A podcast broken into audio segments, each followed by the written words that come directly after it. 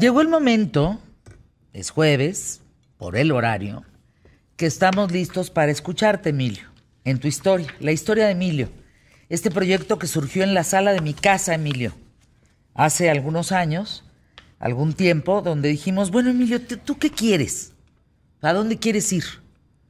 Pero a mí me gusta contar historias. Perfecto, ¿por qué no hacemos la historia de Emilio?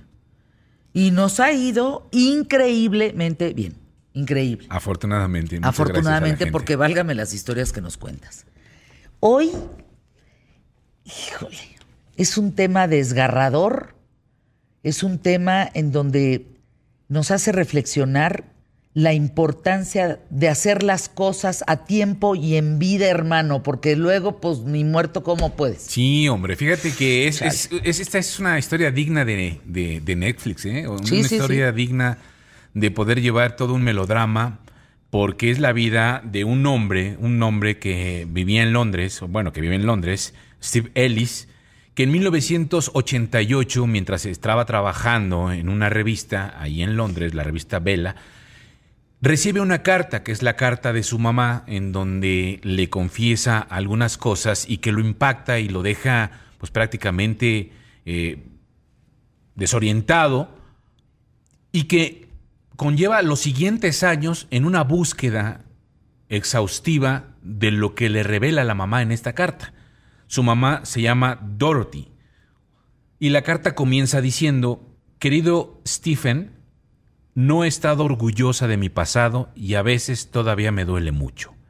Créeme, nadie sabe la angustia que he pasado durante muchos años. La gente nos perdonó a mí y a él por lo que hicimos y te puedo decir que lo más difícil es perdonarse a uno mismo. Stephen, por favor, perdóname por el pasado porque no puedo explicar la angustia que ha sido para mí. Escribió, finalmente diciendo, te quiero muchísimo. Lo que siguió después es una noticia que lo conmociona. Le confiesa que, además de él, tuvo una hija, la mamá. Dorothy tuvo una, una hija además de él. Él siempre fue criado como hijo único. Y en la carta, cuando él tiene 37 años de edad, le confiesa que tuvo una niña, había dado a luz a una niña nacida dos años después de él. Steve y su hermana tenían el mismo papá, pero él estaba casado y entonces tenía su propia familia y en ese tiempo, pues obviamente esto estaba sumamente mal visto para ser una madre soltera, para ser una mujer que tuviera dos hijos fuera de, un matrimonio y entonces lo, tú, este, le confiesa que así fueran como sucedieron las cosas. Aunque la noticia le impacta a Steve, no le extraña mucho porque Steve recuerda que en algún momento cuando él tenía 10 años y entra a la recámara, a la recámara de su mamá, se encuentra con una serie de cartas en donde se hablaba precisamente de Susan. Y entre ellas había un certificado de nacimiento de Susan Ellis, nacida en diciembre de 1953, dos años después del nacimiento de, eh, de Steve.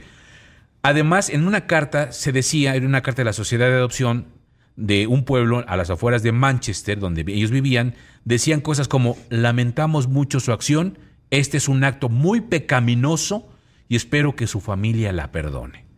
¿Qué quiere decir? Que finalmente Dorothy tuvo que dar en adopción a Susan. A su hija. A su hija.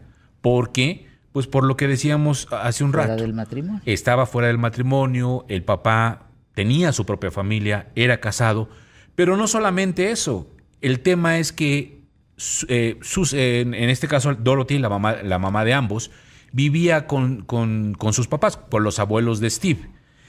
Vivían en una casa muy pobre, de dos habitaciones. Vivían Dorothy, Steve, el, abuelo, la abuela, el abuelo que, este, pues tenía, el abuelo que alimentaba calderas en una fábrica de alfombras, la abuela que era trabajadora de limpieza, pero además vivían los tíos, cuatro tíos. Entonces imagínate en dos habitaciones viviendo todos y pues obviamente una boca más que alimentar, eh, venida de un acto pecaminoso en una situación de, en la época en la que se vivía, pues no podían compartir las habitaciones con el fruto de este pecado. Entonces No, no, la obligan, circunstancia. la obligan a darla en adopción. Los, los abuelos le dicen que pues, no, no puede vivir aquí y además menos cuando se enteran los vecinos. Entonces no conseguía trabajo porque lo primero que le decían era que era, que era, que era madre soltera. ¿Dónde está el papá de- de- de- de- de- del pequeño? No, pues es que soy madre soltera. No, pues no, no hay. Estamos hablando de que 1970, 80. No, no, estamos hablando de 1953. Híjole, no, no, no, es que de veras. Más o menos.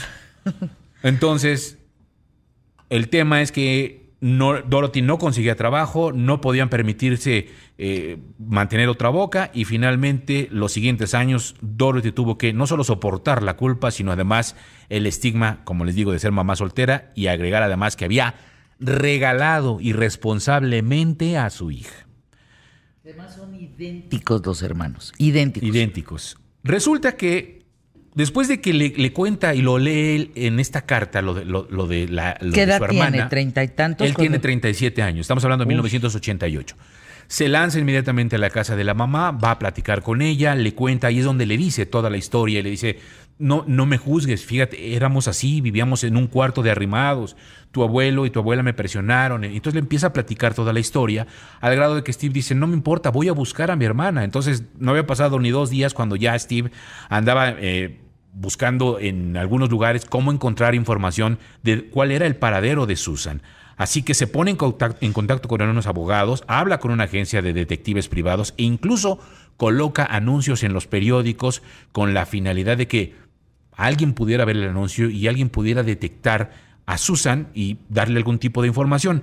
Pero el problema es que a medida que pasaban los años, Steve empieza a reconocer que no había ninguna, pues ninguna respuesta, no había resultados y dice, no la voy a poder encontrar. En 2019, la ley cambia para permitir que las agencias intermediarias pudieran ayudar a localizar a las personas separadas por adopción antes del 30 de diciembre de 2005. Con esta, con esta nueva modificación, con esta reforma a la ley, Steve, ya con más de 60 años, o sea, estamos hablando que empieza en 1988, estamos en el 2005, Steve con más de 60 años se pone en contacto con una agencia, les cuenta toda la información, todo lo que ha pasado sobre Susan Ellis y a los pocos meses un investigador especializado le llama y le dice, tengo noticias de su hermana. Ya la localizamos. Ya sabemos dónde está, ya sabemos quién es, ya sabemos dónde vive, tenemos toda la información. Pero el investigador le advierte que tiene que hacer las cosas con mucho cuidado, porque era posible que Susan no estuviese enterada de que había sido adoptada. Entonces le dice, tienes que tener mucho cuidado porque no puedes llegar y decirle, hola, soy tu hermano, fíjate que mi mamá nos separó, o sea, Y tú eres una adopción y tú eres adoptada. Entonces, es- en ese momento lo que hace Steve es que envía una carta escrita con mucha delicadeza y esperan la respuesta de Susan en torno a lo que Steve le estaba contando. La respuesta que necesitaba, la respuesta que, que quería Steve no es la que esperaba y Susan le dice que necesitaba tiempo para poder considerar un acercamiento y además estaba muy enojada y estaba muy conmocionada por lo que se acaba de enterar. Entonces, que no era el momento oportuno para poderse encontrar.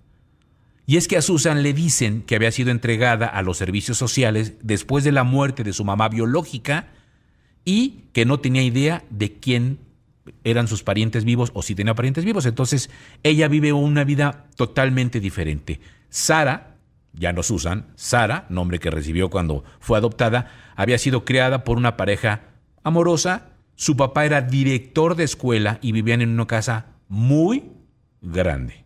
Tenían dinero, económicamente les iba bien, asistió a una escuela privada, pasó tres años como oficial de la Real Fuerza Aérea Británica Ándale.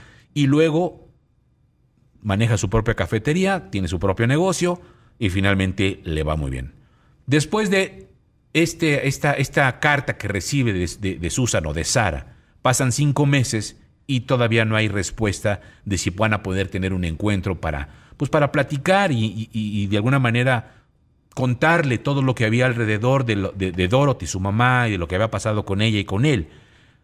Así que Steve empieza a perder las esperanzas, pero el problema es que Susan o Sara había ingresado en el hospital porque tenía problemas del corazón, entonces le hacen una operación y está en el hospital.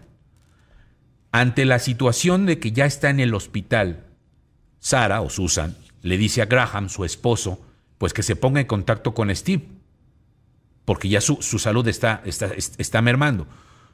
En, en, ese tiempo, Graham lo que hace es tratar de localizar a Steve y finalmente lo localiza, le dice al abogado, el abogado platica con él y entonces en lo que se ponen de acuerdo, se tardan tres días.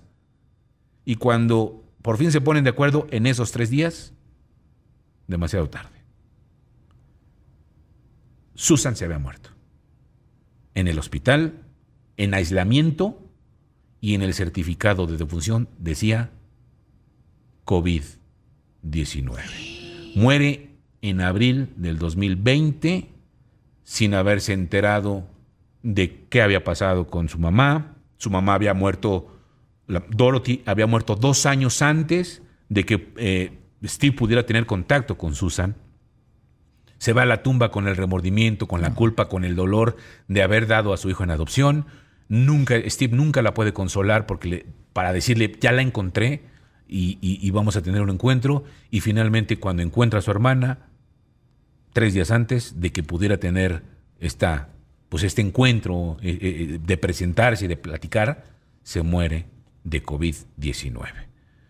Lo que dice al final Steve es, estoy, estoy triste y estoy contento porque al final ella tuvo una mejor vida que yo.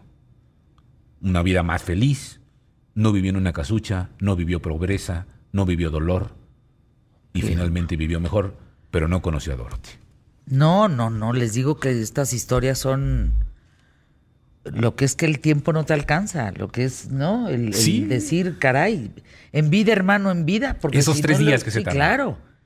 Por favor, que quede en nosotros. Si tienen algún pendiente con alguien, pero hoy mismo resuélvanlo.